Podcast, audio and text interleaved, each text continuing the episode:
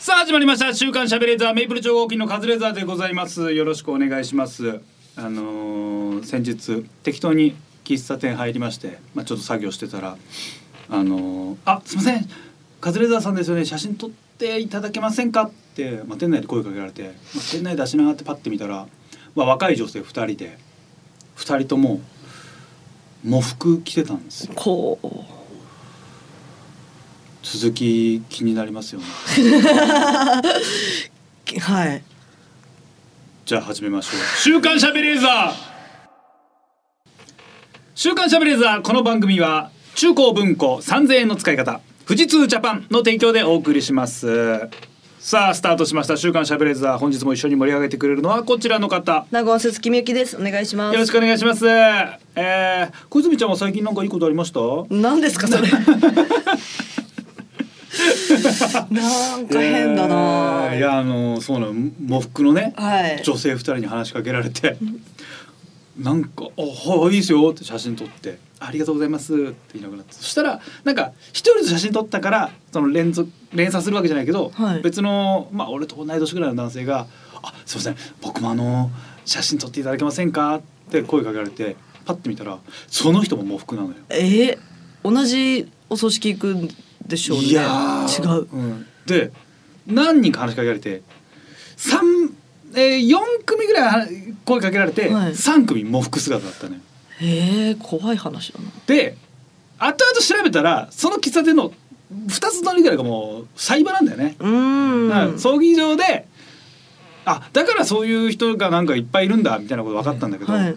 喪服で頼まれたらマジでノーって言いづらいですね。ああそうですねなんかわかんないけど店内だから基本やっぱ嫌嫌なんですけど断ること多いんですけどなんか喪服の人の気持ちを無限にするってなんかもう絶対いけないことみたいな 気がして。何頼まれても断れない気しますね。断れないよね。あなんかこれいいなって思って。ー100円化してくださいとか言われてもあ喪服だと。そっか困ってんだって思って。全然風貸しちゃうというか。あげちゃいますよね。あげるあげる。なんかさなんかまあみんある程度の人は経験あると思うんですけどそのなんかあこの子いいなって人の家あげてもらったのに何にもやらせてくんないパターンあるじゃないですか。ああまあ、はい。ここで言うやらせてくれないっていうのはまあ性交渉のことなんですけど。そうでしょうね。そうだと思いました。誤解なきを言っときますけど、まあ、性交渉の話ですけど。そうでしょなんかねいいなって思ってる人のとこ家行って、うはい。あれ？家上がったけど何にもないなこれ何にもなさそうだなって思ったらなんかねちょっとトイレとか行って喪服に着替えて戻ってきて「いやー最近ねちょっと身内に不幸がありましてね。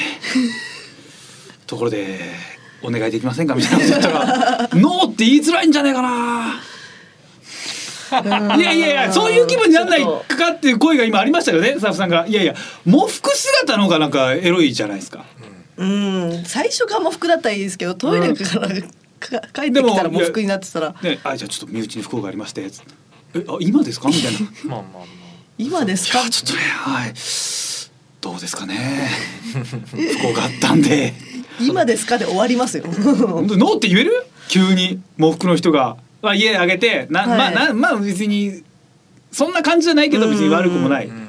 男の人で家飲みしてて。まあでも別にそう今日はそんなんじゃないなって思ってたら、はい喪服に着替えてちょっとね身内に不幸があってね。うん。爆笑して終わり。逆によく笑えるな。変だもんだってなんでトイレで着替えていやいや急激にやばいもうって可能性もあるじゃない？AV でその喪服ものというか。ああそうそうそうね。ね未亡人ものってのは一個のジャンルでありますからね。ありますけど、はい。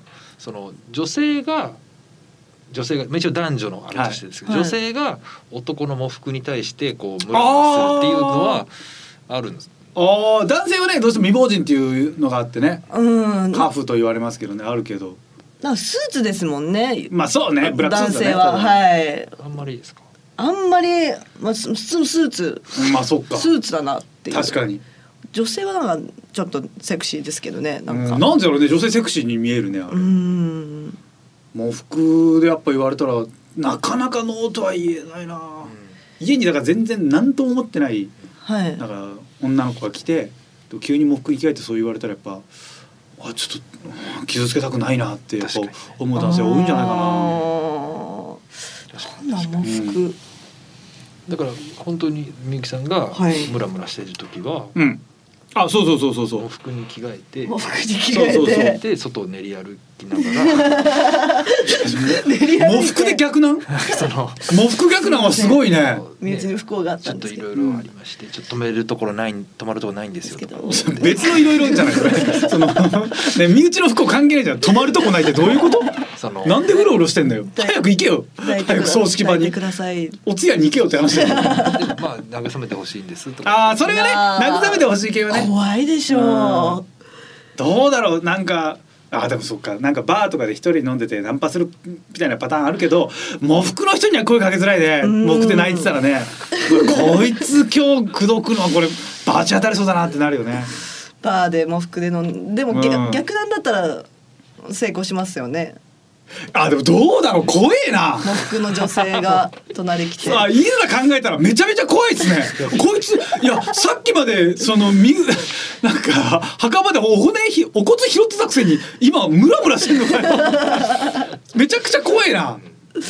異常ですもんね。でも異常だから逆にノーって言えないかも。怖いけど、あはい。なんかここで断ったらなんかやばい罰当たんのかなというかそのたたられそうだなみたいな。うんただられそう、うん。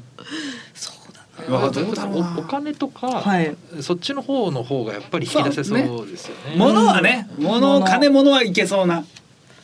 面白い話してくださいって言われたらどうです喪か？服の人に。うわカズさん。ーいやーあのね僕もあの最近ねあの友達死んだんですけど明るく喋るしかない。でもまあでもねまあそうですよね。電気つけてほしいっていう。あそれ落ち込んでるんでちょっと面白い話。して喫茶店で俺コーヒー飲んでたら もう黒来て「ああのカズレーザーさんですよね。あの何か笑わせてもらえませんか？すげえ怖えよ。怖い。よ。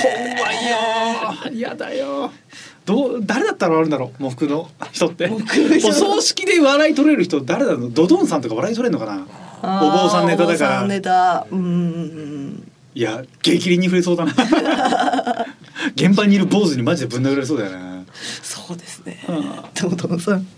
なんで喪服なんであんないいっぺんに話しかけてきたんだろう喪服の時に喪服の時になんかねなんか有名人見っけても声かけようってよくなったなってそこにまずびっくりしちゃうね。そうですね。うん、あのさ全然話変わるんだけど、はい。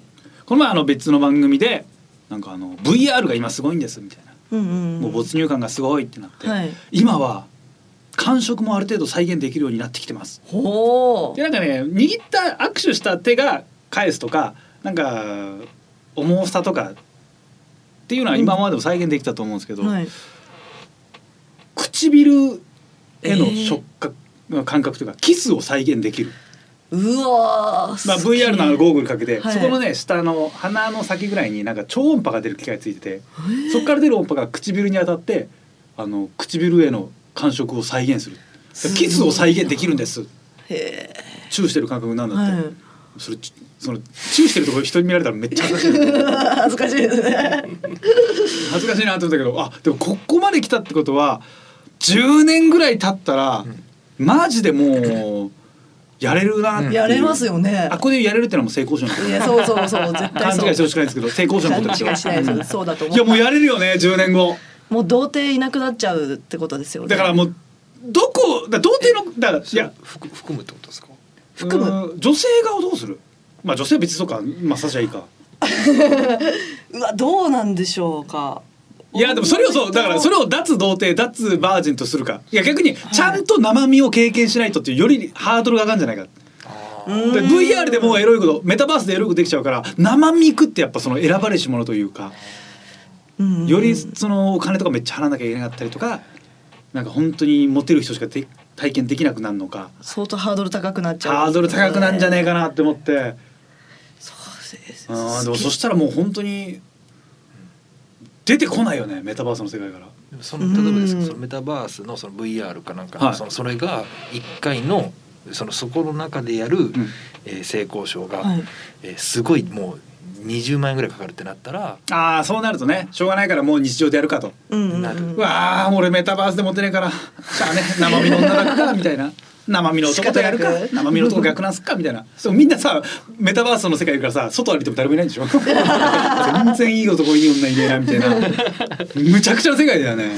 むちゃくちゃですねメタバースはすごいんでしょうね。そうまあ本当そういう風に進むかわかんないけどでも10年10年じゃ無理か。でも20年30年後はやっぱそういうのは可能にな日家でもできるようになるとは思うんだけどね。女の方むずそうですけどね。中にこう入れないといけないわけですもんね。そうそうそう。でもうーんそうね。でもあるじゃん別に。そういうものは。ディルドはあるわけじゃん。ギルド？ディルドはその針型っていうその形したね。はいはいはい。がそれがねこんなんかネットに繋がっててその自由に動けばいいんじゃない、えー、でも超音波で中ですよね、うん、だからそれはだって物だからさ動かすことモーターとかで動かすことは全然できるじゃん。うんああなるほど。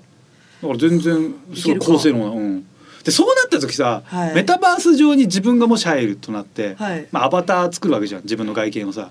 うん。メタバース内のそのはい。仮想空間内の自分作る時、イケメン美女にする？うわどうなんのかな？ーいやーなんか悲しくなりますね。自分の顔にしますね。でもそしてモテなかったらどうする？みんなだってさイケメンとかに。やっぱイケメンの方がキャラクターはイケメンの方がいいわけじゃん。イケメンとか美女の方がやっぱ、はい。うんなんかモテそうじゃない？やだー。まあもちろんなんかその犬になったりとかもできるけどね。全然違うものになったりとかスライムになったりとかもできるんだけど、なんかさメタバースがそういうアバターの中であ VR の世界で暮らすってなったらなんだろう。外見とかから自由に解き放たれるみたいな風潮とか理論があるのよ。はい。その外見生まれついての外見を気にせずに新しい世界で暮らせる。はい。それは素晴らしいことだみたいななんか理論とかね言説があるんだけど実際に自由に外見決められるってなったらやっぱ美男美女にする人の方が多いんじゃねえかなと俺思うのよ。します。だってもうどう、ね一生その生身で人と会わないってなったらはい。絶対なんか単純に好印象を与えそうな外見に選ぶってなったらシンプルに美男美女にする人多そうだなって思う。少なくとも自分のまんま行くやついるかな。自分のままで勝負したくないですか？いやいけたらいいけど、周りが誰みんなアニメ面なのになんだこの、ね、金子和則で行きたくない全然ハマんなそうじゃん。金子和成そうですね、うん。みんなみんなちょっと上にね加工しそうじゃん。加工はするじゃん絶対に。ちょっとだけですね。そう、ん、でそれしたら加工止まんない。多分ね競争が始まっちゃって多分いい方にいい方になってくると思うのよ。そうなったら、うん。結局めっちゃルッキズムな世界というか 一番外見がものを言う世界に皮肉にもなるんじゃないかなって思ったら全然やっぱルッキズムから解き放たれねえなやっぱ外見じゃんってなりそうだな。はあ。だってさ多分匂いとかの再現のが難しいと思うのよ外見とか触覚とかよりも。うんそれ喋れるんですか？喋れると思う。音は全然。声は変えたりもできるしね。でイケメンボイスイケボンにしたり可愛らしい声にしたり。ちょっと中身かん中身関係ないんです。性格は何にも関係ないんですか？それ。性格は関係ない自分が喋ってあるわけだから。でも分かんない。このこういうこと言った方がモテますよみたいなそのアドバイスがその字幕で出たりはあるんじゃない？AI が判断してくれるとか。うんどうなんだろう。結局だそうやって人を接点持ってたらでもねメタバース上だともう結婚相手もはい。会わなくて済むから全然その元の性別と関係ないパートナー選んだりもする人もいるらしいのよ。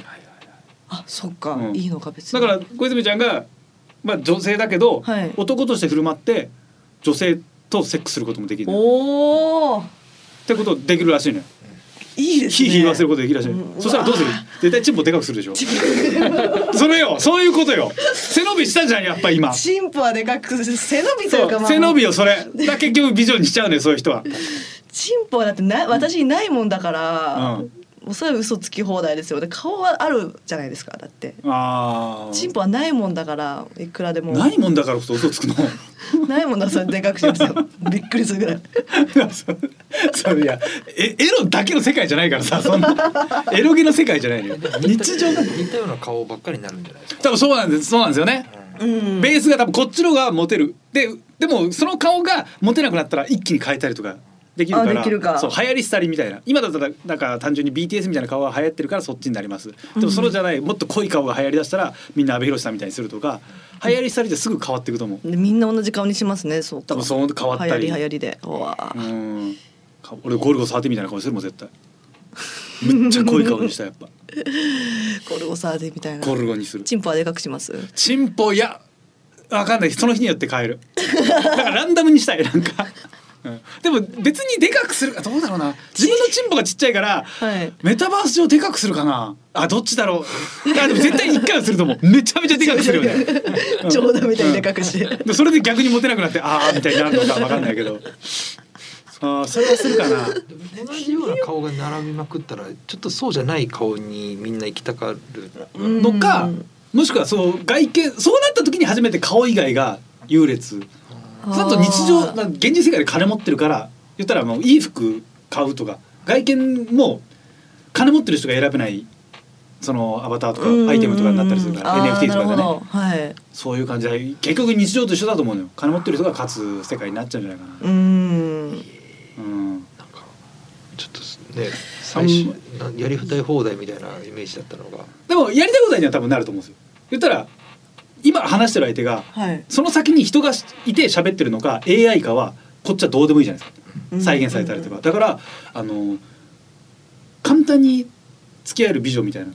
中身が AI の美女とかいっぱい出てくると思う。はであ簡単にやらしてやなんか抱いてくれるイケメンとかもいっぱいいる、はいはい。いいですねだそうなると結局生身の世界でモテる人の方がなんか有利になりそうだよね、うんうん。メタバースはもうなんかな同じやつしかいないからちょっと。生身行うんくか生身行くかみたいな。そういう人がなんか二極化されるんじゃない？うーんそうですね。匂いとかは無理なんですもんね。匂いとか無理だね、うん。いやわかんどうなるかわかんないけどもしかしたら再現できるのかな。科学的に再現できるっていうもので今。香水とかも簡単に再現できちゃうか。らシャネルの5番とかを簡単に再現できるからめちゃくちゃコピー商品がいっぱいあるんだって全く同じ匂いの。はあ。話匂い。だフェロモンとかもちょっとね匂いとはまた違う成分だもんね。そうですね。ううんん。まあでもあんのかなまあでもチンパはでかくするか。チンポはでかくします。絶対でかくするよね。どどういう世界なんですか？メタバース内の？そのそれはなんかこ荒野ですか？それともそのオいやフィス？別にオフィスもその日の感じで選べるんじゃないですか。海海辺もあるだろうしあと宇宙空間みたいなのもあるだろうし。何でもあるんじゃないですか？うんうんうんううん。んあのえっとブラックミラーっていうネットフリックスのはい。知り見てないですか？あ見てないですねなんか聞いたことあるけどネットフリックスだけどブラックミラーっていう、はいまあ、シリーズがあって、はいあの世にも奇妙な物語のネうんットフリス版なんですけどそこで同じようなことがあってうん。あのメタバースに男2人で入るんですけど、はい。うん友達なんですけど現実世界では。だけどネットそこのメタバース内では、うん。あのえっ、と男と女になっててほう。格闘ゲームのメタバースみたいな感じなんですよ、はいはいはいはいはい。でもど男はちょっと強い、うん。そうですね。女の人はちょっとセクシーチュンリーみたいな感じ、はいはいはいはい。でうん。殴り合っている中、なんか求め合っちゃってあらあら。エッチしちゃうっていう。最最高高。ででも現実世界では親友うん。はい。ちょっとごっちゃごちゃになっていく、なるほど。それはもう生身で再会するわけじゃないですか、はい。えスケベしちゃうんですか、それ気まずい感じ。あ気まずい感じ。一方一方結婚しててうん。ああなるほど。なるほど。っていう。現実世界では結婚してる人と。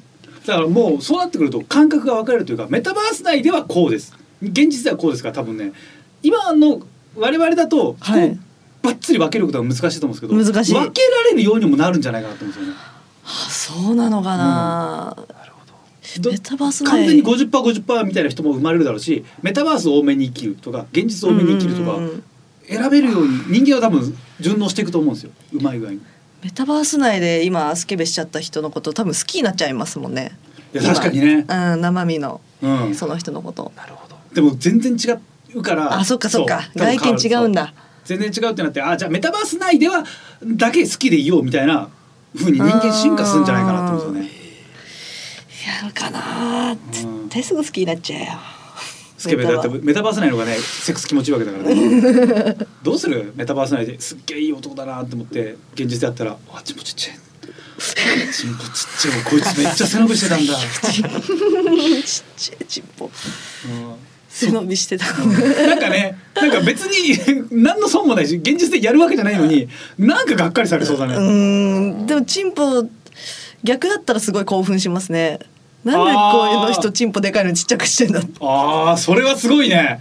その人すごいね。その人は現実世界でモテますよ。うん現実 そういう人現実世界でモテるからメタバースに来ねえんじゃない もしかしたら。いやそうだろ。うメタバース内で虚構に設定してるやつ全員全員現実でモテてないから現実でモテてるやつ来ねえわ、うん。うん。気持ち悪い話ですけど、はい。安倍さんとうん。メタバース内ではイチャイチャしてこっちでは普通に漫才師同士ってこれはちゃんと分けられるかどうか。う。もしかしたらでもそれがメタバース内では安倍ちゃんって分かわんないかんないですよねお互い。そう。わ分からず。うん。だからもう顔も現顔も変わってるから。違う ID でしょ。気持ち悪いな。で、はいある日突然そう。あれ俺なんだよって。互いに気づくんですよね。どどうなりますか？どういやいやいやでもそれって別にでも実際にね肉体関係にあるわけじゃないからそうですね、うわー。でも分かんないけどお そのテレクラで知り合ったみたいな話 オナニーダイヤルで。ねでと連れですみたいな話だから。気持ち悪いなそれ。気持ち悪い。あやだ。やだやだ。一緒にいあああの時のあのオナニーダイヤルの相手あなたでしたか？最悪だよね。最悪。あそれやだな。まだまだメタバースちょっと問題点多いな。怖いですね。絶対に分かんないようにしてほしいね。絶対にそこのプライバシー。なんか今の現実世界の ID をそのまま移行させようっていうメタバースもあれば、はい。全く違う風にしようっていういろいろあるんですよね。そのまだ統一的なルールがないから。あのやなんかオープンメタバースって言って全部のメタバースを統合するのが最終目標なんですけど今クローズドっていろんなメタバースがいっぱいあるって感じだからうんやっぱ今はまだね匿名性の方がいいね。そうです。いやん絶対やだ絶対やだ。やだやだやだやだ。すっごいなんかエッチなプレイしてんのなんか中峰さんとかにバレたらやだ。あカズあれ俺だよ。昨日ねやってたでしょ昨日やったでしょ？あれ俺だよ。って言われたらあ確かに。確かにちょっとクイズとか出してたんですよね お笑いクイズ。お笑いクイズ。ーお笑いクイズで仲良くなったからそうだ。うわーやっちまった。最悪じゃんそんなの。中峰さんは多分すぐ言ってくるでしょうね。すぐデリカシーないからそんなんだったらもうやだよ。もうい無理無理無理。耐えられない。耐えらんない。言ってきそうですね。あれ俺だよ。そうだよ。この大きな声出すとね。言わないで、言わないで。あ。ーなるよ。でももうとにかくまずエロをやってほし。い。エロ。うん、エロが再現され次第やっぱね行きたいっていうのがあるから、うん。何やってんだよそんな。いいよ NFT で金が動くとか。早くエロ再現しろと。これでも何年後とかはどうなんですか？いや全然もうすぐよ。すぐ。えキスのやつはやったんですか？体験したんであすか？俺体験しないけどなんかでもそれはもう開発中で結構なんか多分日本の大学らしいけどねあれ超音波こうやってて。だから超音波当てるから、多分おっぱい触ってくれるとかもできると思うねうん。全然。くわすごいじゃん。ー エロ。エロ。エロ。いよ。そしたらだって多分なんだろうもうイケメンのタレントさんとかは僕のキスはこんな感じですみたいな権利を売ったりするのよ。うわ絶対買うじゃんファンは。買いますね買うでしょ、うん竹野内豊さんとキスしたいもんね。ねしたくない人いないでしょまあ。まあわおそうえいやいやいや渡辺さんしたいでしょ？男でもしたいですか？まあ、僕はやっぱりその吉岡里帆さんとか。今からわかるけどうん。それはもちろんそれは一発目に買うとは言わないよ。でもいっぱいある中で竹野内豊さんとキスできる権利売ってたらそのねその広告クリックしない自信ある、40人目ぐらいで40人目ぐらい。そうもういろんなもう好きな女優さんとかセクシー女優さんも全部行きました。サブスクでその事務所ごとにサブスク出てたら、はい。まあでそのサブスクにその事務所のサブスクに入ってたら一回はかやってやるかもしれない。絶対やるでしょ。うん。単体では金払わないかもしれないですけど、だからサブスクになっててほしいですね。その事務所ごととか。自分に素直じゃないですね。サブスクっていう逃げ道でしょ 俺それた俺もうそれ一本釣りで買うからねもう。絶対買うよ。私も矢口真理のキスとか。いや超いやいいいい。あ俺も矢口真理さんいいな。矢口真理さんの。いいわかる。なんかめっちゃいい。あ 面白い。いやだって好きじゃないですか絶対。どねどんなあんなあんな珍騒動を起こした人どんなチューするんだろうってのはめちゃくちゃ気になるね。その、えっと、番組の時は、はい。ししたのはどうだったんですか？ディープキスに関してどうだったんですか？あ俺はもうしてないからもう映像見ただけですけど、まあ、多分ね唇の感覚だけなんですよ。ベロとかはまだね難しいです、ん中に入っていくのは難しい、ディープは難しい。でももう普通に感触だけでもすごいでしょ。すごい。どうなんだろう。音波で。やばくない？やばい。なんかわかんなんか手の感触とかも多分再現はできると思うんですよ。簡単うん。にその辺はでも中だな。中をでもここじゃなくて その VR のここについててね超音波だけど同じ基礎だからその乳首から持ってきちゃうよね。その端末を端末を前から乳首持ってきて、うん。こういかないといけない行かなきゃいけないのかわかんないけどその端末が売ってるのかわかんないですけど。いやもう体中にもうしちゃうよ俺、間抜けですねそのうん。姿。その姿は見られたくないよね、うん。あいやいやこうちょっとこう当てるみたいなそうそうそうそうそうだね。手で手で持つの嫌ですもん手のもつないだだから先に設置しといてこう自分がこう 自分がねその竹野内豊さんの口のあたりまでその背伸びするしかないけど 椅子乗っかってね180センチぐらいあるからこう持っていくしかないけど尊敬しないなこいつ。豊さんはしゃがんでくれないんですか？しゃがんでいやだそうだじゃあアバター内で竹野内さんがしゃがんでくれてだ僕のおへそとかに注意してくれるの 最高じゃない？やばくない？自分から飛んでくるちょっと。自分がね。か見られたらもうおしまいいやですね。別に誰も見てないよ。もう VR 二人しかいないから。浜辺浜辺で二人。浜辺で二人。スパだから散歩した後も。もうおおへそに注意してもらいたいです。注意してもらえるそっから徐々に上がっていく感じよ。上がっていく感じのことは自分がこうしゃがんでいくんだから やばくない？エロいな。エロいよいや絶対金になるもんね、うん。有名になったらすぐそれを NFT とかで売ればいいんだから、うん。オークションかけてさ何百万とかすぐつくでしょ。つきますね。やばいよ。うん。確かにすげえ。もうそのためだったら全然仕事頑張れるよね。で自分が買ったって分かんないから。でも自分が買っちゃえば他の人は買えないもできるから。うん。そう一人しか手に入んないわけだから竹野内豊さん。でその機材というかその VR というそのね何そこそのはい。サービスを受けるためのお金っていうのはまあ機材を買うんじゃない自分で。機材を買う。ゴーグルとそのここにゴーグルあなマスク今多分マスクみたいになるんじゃない？最終的には。ヘルメットみたいなのかぶっていろんなとこからこう刺激が出るようになってる。はあ。よ。すごいよ。その四人ぐらいとな 4P みたいのもできる。できるできる全然できるでしょ、ね。できるできる人に注意してもらいたいな。だからもう4人分買って4人ぐらい。そうよすごくない？すごい。やばい。純烈全員からもうチューされるんだよ。そそれまあ純烈は別に俺それは大丈夫です。それはいらないです大丈夫です。はい。いやー未来はすごいですね。そんなことをごめんなさい。そんなことをスタジオの収録をしながらそんなことを思ってたんですか？はい。池上さんの番組で未来はね大変なことになるんですよ 社会問題とかいっぱい扱ってる中でさあちなみにねメタバース話題になってますけどこんなことも可能みたいです。それそれまでのなんか世界経済の危機が全部吹き飛んで やっば。マジかやっば。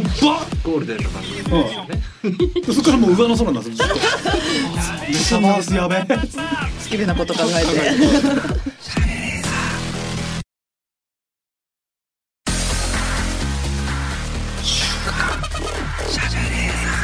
喋りたかったところだけ編集されて使われてないっていう。喋れーそこが言いたかったの喋れー週刊喋れー SBS ラジオ週刊しゃべれーザー。私カズレーザーが納言の小泉ちゃんこと鈴木みゆきさんとお送りしております。さて今週も静岡ニュースのお時間でございます、このコーナーは富士通ジャパンさんの提供でお送りいたします。さあ、えー、5月5日、えー最新のニュースですね5月5日。古いな。あえーサッカースタジアムでキャンプ。芝生に寝転び天体観測。J1、うん。清水の戦略。あエスパルスですね。えー、エスパルス？あ清水エスパルス。サッカー J1 清水エスパルスのホームスタジアムで驚きのイベントが行われました。はい。スタジアムの中でキャンプを楽しむというもキャンプ？のはいスタジアムができて31年。うん。だから、じえーエスパルスのホームスタジアムでの芝生の上でテント張ってキャンプとかするんですね。ええピッチにテントを張って一泊。憧れのピッチでサッカー。キャンプファイヤー。スタジアムナイトツアー。キャンプファイヤーすんの？危なこれその少なくともさこのイベントに参加したい人ってサッカー好きでエスパルスサポーターってことですよね。多分。サッカー好きそうですよね、うわあいつもエスパルスが頑張ってるあのピッチの上でキャンプファイヤーしたい。っていうのはどういう感情なのかちょっと僕は分かんない。あのなんか軽く冒涜じゃないのかなっていう。愛しさ日本平。ああそうですか。ないいんだ。まあでも楽しいは楽しいだろうな。そうですね。泊まれるっていうのはすげえやっぱりいいんですかね。うん。でやっぱね少なくまあだって散々サッカーしてでそのピッチでねゴロ寝してそのまま寝ちゃうってもう最高だと思いますけど夏場とかだったらね、そうですね。キャンプファイヤー、うん。キャンプファイヤーだけどうしても気になるな。キャンプファイヤーもちょっと違うんじゃない？燃 やしちゃうんでしょう。芝生芝生の上じゃないですよね多分さすがにね、うん、うん。それはもう冒涜中の冒涜なんで。違うと思うんですけどあえ面白そう。まあ聖火台とかもねああいうあ感じの。はいはいはいはいはいああるから。なるほど。そういうところでねあーでもいいや。どこで一泊したいですか？どこで一泊したい？俺水族館で泊まれるツアーとかよくあるじゃないですか。あれはマジで行きたいんですよね。わあでも綺麗そうですいねや絶対綺麗だし楽しいよ。水族館か。で寝てる魚が見れんのよ。ああ魚の寝てる姿ってまず見れないじゃん。目開けて寝んですよね。目開けるやつ。あと目あの目まぶたがない魚の方が多いから。でまぶたは閉じる魚もいるらしいよ。ええー、かわいいめちゃくちゃ見たいよね寝てる姿。そうです。ペンギンとか寝てうる姿。わ寝てる。うわ絶対可愛い。あれアザラシ好きなんでしたっけ？あー新しいお父さんが新しい好き。アザラシ。アシカねアシカ。アシカ。アシカ寝てる。あアシカはよく寝てるかでもアシカ結構 すぐ目つるから。いや寝てて。でどうする？人手が寝てる姿あんなのずっと寝てません？知らないけど。そうね。活動的なとこ見たことないから。アクティブなね人で見たことない寝る時っていうのはちょっとそのどの辺でこうずっと浮いてるぐらいの感じですか？ちょっと何？えでも普通にまっすぐのいわゆるあの状態で止まってるやつもいるしなんかねサンゴの中とかに入ってるやつとか岩場の中にいるやつとかもいる。うー見て聞いたんことある。寝床に入るってことですか？あとさすがに横になって浮いてるやつそれは死んでるだろうって話じゃないそうですね。多分、うん、プカプカしてんじゃないかな。まっすぐの状態で。んだと思水う族館は動いて素敵。動いてないと死ぬあのあマグロとかイワシとかも回遊魚ね。回遊魚どうなってる？そういうのも見てみたいじゃない？あこうんの魚は夜も動いてるんだとかちゃ楽しそうじゃない楽しそう。絶対パーンって落としたってドワーってやりたい でつまみ出されるんだよ。それだけはやめてくださいって言われてるわけだから。超楽しそう。あ水族いい館は行きたいね夜の。でもあの墓場でいいよね。ー墓場じゃないですよ。まあ怖い。バチ当たりなあのー何にも真っ暗なテレビ局とかで寝たいですね。怖え広い。なんでですか？一回深夜3時にテレ朝行ったことがあるんですよ。何も電気ついてなくて。何しに行ったの？え物取り？本当にです。3時入りだったんですよ、へー。もうそこからロケバスでなるほどすっなるほど。はいはいはい。なんかね真っ暗で、まあ、たの怖かったですけど。怖いよね。で真っ暗な「ヒルナンデス」のスタジオとか見たくないですか？見たい！見てみたい。それ見てみたい。ねえ。真っ暗な中南原さんのバミリのシールね探したいもんね あここなんだなんだろう暗闇の中で立ってみたいよね。ヒルナンデここかーっていう。のスああそれちょっと面白そうだうねん。暗闇の中だとねあの俺マジで一回やってみたいのがなんか檻。まあ立立方体のいいえー1.5メートルかける1.5メートルかける。あ2メートル2メートル2メートルぐらいの立方体の檻作って、それを海にその中入ってあのなんだろう酸素ボンベとかしょって、はい。24時間海の中で過ごしてみたいな。うわー。でサメとかが夜中いいですね。俺もう海の中が一番嫌いなのよ。え？嫌い。嫌い？一番嫌いなんですよもう。怖いですか？怖い。その中で暗闇の中入ったら多分俺どん自分がどんだけ怖がるんだろうと一回体験してみる強くなって帰ってきますね多分。ねでもサメとかさ来るのよ。暗闇の中から急にバッて。うわー。超怖そうじゃない？超怖い。でもこっち檻あるじゃん、はい。でうわバカバカって。やってみたくない？いやそれ檻檻なんですね。檻の中。ガガラスケースとかじゃなくて。あガラスケースでもいいけど。ガラスケースちょっとは不安じゃないですか？割られそうじゃないですか？そうね檻の方がいいかな。でなんかやっぱ水の中にいたいのそのあの酸素ボンベつけて。完全に。あー。24時間。超怖そうだなと思うけど。いやーでも檻だったら細い魚は入ってきそそううですねそう。それが怖いのよ。うわこいつ入ってくんだ。タコとかくっついたりし。て真っ暗の中どんな感じなんだろうなってマジ体験してみためっちゃ怖いだろうなって思うのよ。いライトつけます？ちゃんと。やダメ。つけちゃダメ。真っ暗真っ暗。何が来たかもわかんないかそうもしれない、真ね、っ暗の中の海ってやっぱ一番怖いと思うのよ。一番怖い。ライトは？らしいですもう自然光だけ。うわ。で夜中むちゃくちゃ怖いと思うそれやってみたいややってみたいっていうかその10まあ5人ぐらいかな仲いいやついてじゃんけんで負けたやつがそれやるっていうのを 夜夜檻の中で過ごす他の14人何してるんですかいやそれもうバババーベキュー。自分はバーベキュかわいそう。ーそれやばくない？そのジャンギャンブル。やってみたい。楽しいだろうな。怖いよね。深海魚って気持ち悪いですもん気持ち悪い。やっねて気持ち悪いそうでも檻檻もでも揺れるでしょ？揺れる。揺れますよ。だからなんか上にね V かなんかつけておいたらそのね沈まないようになってて、うん海の中。その中ずっとふわーっていて。超怖い。音とかも聞こえないしね海の中だから。いや気分でも細い細い魚とかいるじゃないですか。なんか当たってうわなんか当たったでサメガーンってきて超怖い。死んじゃう死んじゃう。いやでも一回それぐらいの怖いの経験してみたいなよもうそれは自分で準備しないと経験できない怖さじゃないですか。うーん。一回やってみたいな面白そうやっぱりその昼と夜じゃその結構な差があるんですかね海の中って。海はちょっと日暮れたら真っ暗ですよ。真っ暗真っ暗。ね真っ暗ですよ。え何も見えないでしょうね。でなんか見えてうわでかい魚近づいてきたってなっても逃げられないからその怖さ。でも安全は安全。安全いやめちゃくちゃ怖い。それやってみたい。よ夜中な泊まってみたい場所結構あるな。ー魚の群れとか来るわーってうん。来て、それはそれでやめんあーって 嫌だなっちっちゃい。てサメだよねやっぱ一番怖いの。サメ一番怖いですね。夜の工場とかもいいけどな。あーうーん。ああ怖いな。怖い。バイオハザードみたいじゃないなんか。そうそう。探検してみたいですね。その一時期その流行ったというか、はい。あのね工場あ夜景ツアーみたいなね。工うん。場夜景ツアー。なの興味あるんですか？あみいい好きですああいうの。工場好きですか？工場好き。工場好き。工場好きだわ。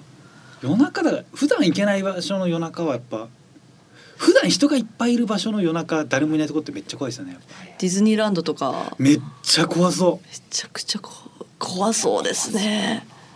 どうします？あのいや行って夜中行ってはい。誰もいないのに一人だけキャラクターがゆっくりこうこう近づいてきた。ら怖めっちゃ怖くないですか？あプーさんが。あのプーさんが一番怖い。プーさんが走ってくんの。めっちゃ速く。ダダダダダダダダダって。向こうの方から。うん。超怖いよな。で夜中夜中のお化け屋敷とかやばいでしょうね。うーん。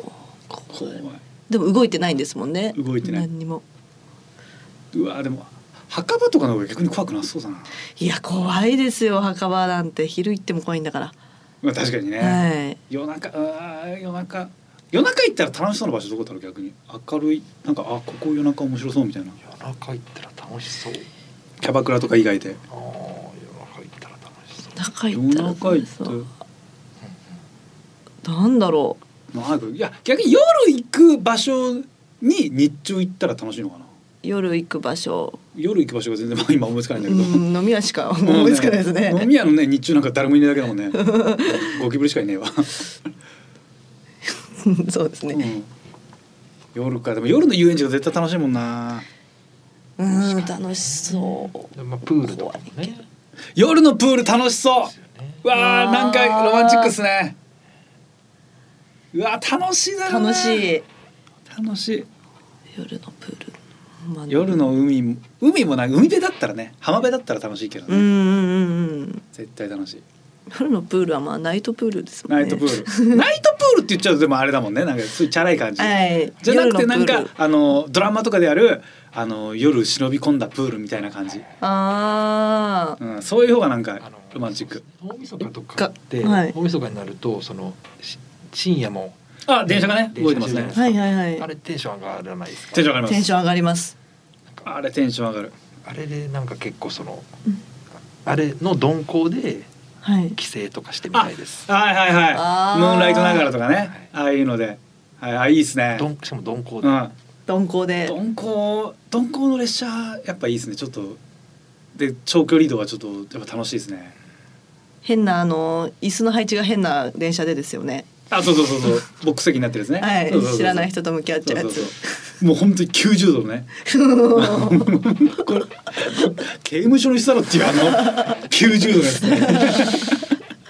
ああれでね夜通し行くの楽しいんだよね。昔行ったな。好きだな。夜。まあでもそうだな。何でしたっけこれ？何のニュースだ、エスパルス頑張れってニュースでしたっけ？えー、はい。我々は、えー、J1 の清水エスパルスを応援してます。応援してます。頑張れ堀内匠週刊週刊しゃべれー。ザ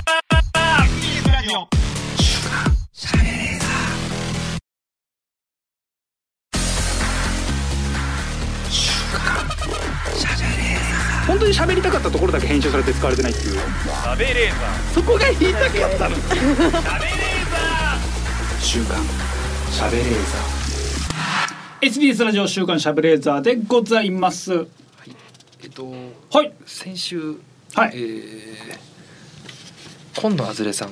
はい、はい、えー、成人漫画を描かれている成人漫この先生。画家さんはい。からご紹介いただいた、えー、松戸在住のえまえー、松戸近辺ですかね。在住の、えー、方々。名前だけ教えていただいた。はい、いろんなね、はい。えー漫画家の先生方の名前いただきました。はい、でそれをあの番組スタッフが、えー、メールはい。なりしたところ、はい。えー返事がいやー皆様本当にお手数をおかけしてあ本当ありがとうございます。あ貴重なお時間を我々に割いていただきまして。はい、まず磯らしさんからはい、はいはい磯らしさん、磯らしさんはちょっとツイッター見ましたらやっぱ本当、えー、本当官能的な作品が多くてびっくりしました。はい、えー、はじめまして磯らしです。えーお問い合わせいただいた件ですが私ではありません。申し訳ありません。いやいやとんでもございません。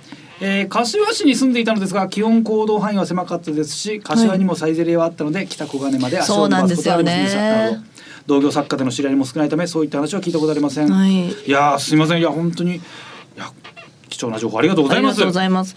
えーご返信ありがとうございます。磯橋先生の作品もはい。もうすぐにおかずにさせていただきます。続いて肉書さんからも、はい。肉書さん。肉書さん。はい。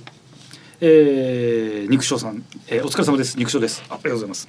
13年前あたりの松戸サイゼリアで来店していた漫画家を探しているとのことですが、はい。残念ながら僕ではありません。一応松戸柏近辺でつながりのある方に聞いてみようと思います。えー、何か手がかりにつながりそうであれば連絡いたします。いや本当ありがとうございあます。りがとうござす。いますありがとうございますいやつながりがあるんですね。つながりがすごいですね。肉匠豚さんありがとうございます。ありがとうございます。もうここで紹介させていただいた先生方の作品は必ず僕は一回は必ずはい。一、回は抜くと決めてますので、はい、ありがとうございはい、ます。さらに水田健二さん、はい、えー、こんにちは三田健二です。あ、ありがとうございます。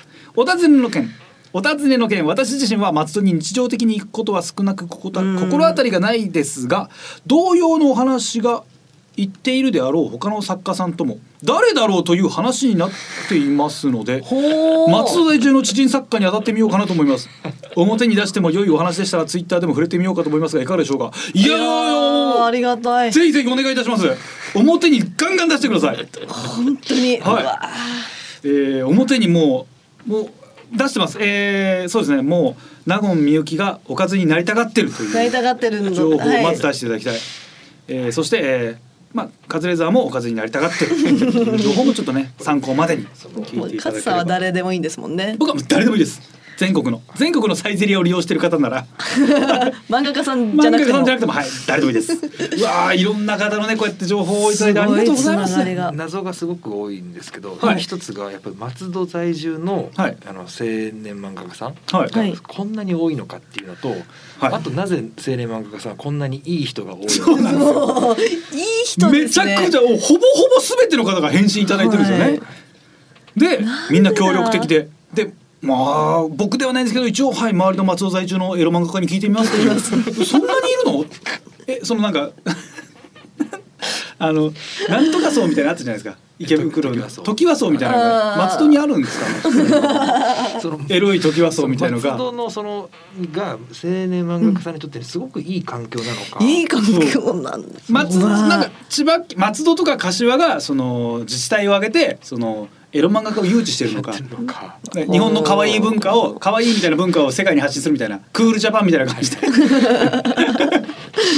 いや押してんじゃしないですか。やすいんですかね。それこそなんだろそれこそその静岡だったら、はい。サッカーじゃないサッカー王国静岡なんて言いますよね、愛知だったらフうん。ィギュアスケート、はいはいはいはいはい。ね。あるじゃないですか。ありますあります、まあ、と北海道だねったらそのスケートととか、かはい。まあねあのカーリングとかもありますしねうん、うん。その松戸はその青年漫画。青年漫画。松戸と青言ったら。年漫画の街松戸。めっちゃいいじゃないですか。松戸はまあ戸のはね。松戸の PTA はどう思ってるんですか、松戸行ったら。すげえな。でもややはり皆さん堂々とこうやって言ってくださったりとか、はい。ご家族がねいらっしゃる方もいるので、はい。すごく多分環境というか、住みやすいんでしょうね。ね。言いやすかった、うん。確かに柏はちょっとなんかエッチなエッチというか栄えてるので、あまあ歓楽街はねあるからね、うんそう松戸なんででしょうね。松戸って本当にファミリー向けの街でしょ？結構そうです、うん。はい。だから住みやすいは住みやすいじゃないですかそもそもが。うんうんでも必ずしも歓楽街だからこそだからはい。エロい漫画を描く人が多いって絶対イコールじゃないじゃないですか。まあね、はい。むしろだから家の家での作業が多いから普通に住みやすい場所が選ばれると思うんですよ、うんうん。だから松戸は本当に誰でも住みやすい街なんじゃないですか松戸住みやすいと都内にも行きやすいですし、うんはいでもじゃあエロい発想というかそういうのはこうどういう育まれ方をするんですかね。ああいやだあーでもあれじゃないですかもう本当に松戸ってまあまあ昔からある町だと思うんですよ。まあそこに昔お城があったのがあの大名なり殿様なりがいたのかそれとも商人の町だったのかわかんないですけどもうその頃からエロい人がやっぱ腰を据えてたんじゃないか 先祖代々エロい。エロい。エロい町として栄えてきて松戸はエロいのかもしれない。エロい町。もしかしたらこの方々みんなご先祖様はもうエロかった。一緒の方ななのか、あー。つながってかなんだろう松戸のまあその市役所はそのエロ漫画家にやっぱ税金軽くしてるとか 作品ねそういうクリエイターをやっぱほっと育てたい。はい。クリエイターだから。そうですよね。クリエイターに優しい街。そうでも本屋さんとかエロ漫画すごい多い気しますね。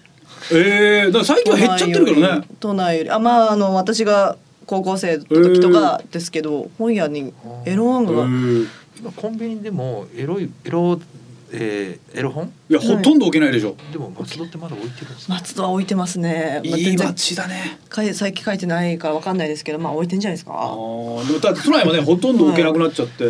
や置きますよ松戸は。本当に？はい。松戸でなんかその市議会議員とか当選するときやっぱエロ漫画のこと触れた方がいいのかな。松戸松戸のエロを活性化作家に自由を表現の自由みたいなことをやっぱ言った方がいいのかな。うん落選ですよ。官能小説の方が多いわけでもなく。確かに。官能小説家はやっぱ昔からその文豪さんは集まる町ってのは決まってると思うんですうん。よ意外と文豪の町って日本各地にあるんですけど。そうですね。その、うん。最前にいたエロ漫画家さんも私ずっと書き物してるから官能小説家だと思って官能なんで小説家だなんでもエロいはエロいは刺したんですよこれ官能小説家ですかって最初に聞いたら照れながら似たようなもんだけどねって言って教えてくれたんですよあそうなんだ。エロが出てたんだ。どうかしら。えーすごいな。こんなに協力してくれるの本当ありがたいですね。いやそう本当に見つけないと本当ですね。これは皆さんのね力をここまで借りてるんでやっぱうん何らかの結果を出したいですね。そうなんですね。柏にもねサイズあるからもしかしたら柏なるほど。うん松戸の人だと思うんですけどね。でもまあそうね。もう引退しちゃってる可能性もあるからね。ありますあります。で確か独身だったのです。当なるほど。で結婚を機に引退する人もいるだろうしうん、その一般紙の方に行く方もいるし。時はい、うーんなるほどね。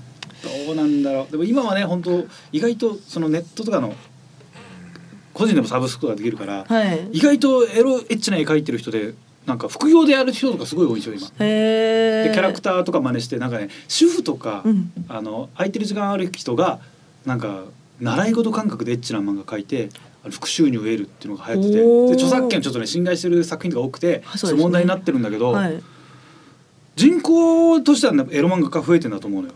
うんうそういう人はぜひあの松戸在住検討してみてはいかがでしょうか？はい。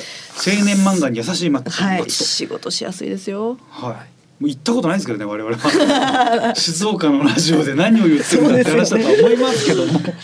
そうなってくるとね静岡もうかうか知らないですね。静岡県内にもわうちの自治体だっってエロ漫画家に優しいですよっていう実際ありましたら、ぜひちょっと一歩ください。クリエイタークリエイターファーストの街。静岡にももちろんあるでしょそれは。うん絶対ありますよーね。どうやってやっぱそのね人を増やすか、人口減少社会の日本の中でどうやって人口を増やすか。やっぱクリエイターの移住をやっぱ促進させる。まあもちろんねどこでもできるんですけどこういう活動っていうのは。でもそれでもねやっぱ過ごしやすい街。エッチな発想が湧きやすい街。ムラムラしやすい街っていうのはあるのでね。それをちょっとね、我こそはと思う静岡の実際名乗り出てほしいですけどね。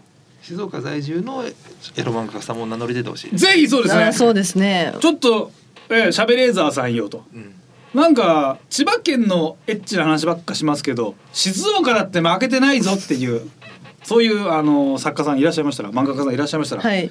ちょっと名乗り出てほしいですね。我々もその一応作品を拝見します。本当に抜けるのかい？本当に我々をむらつかせることができるのかいと。はい。むらつかせてみてむらつかせてごらんなさいよと、ええ。むらつきしたい。すぐ僕はもうすぐ行動に移しますけど、ね。はい、いろんな作家さんの、えー、おメール待っております、はい。SBS ラジオ。SBS ラジオ。しゃべれーザー週刊しゃべ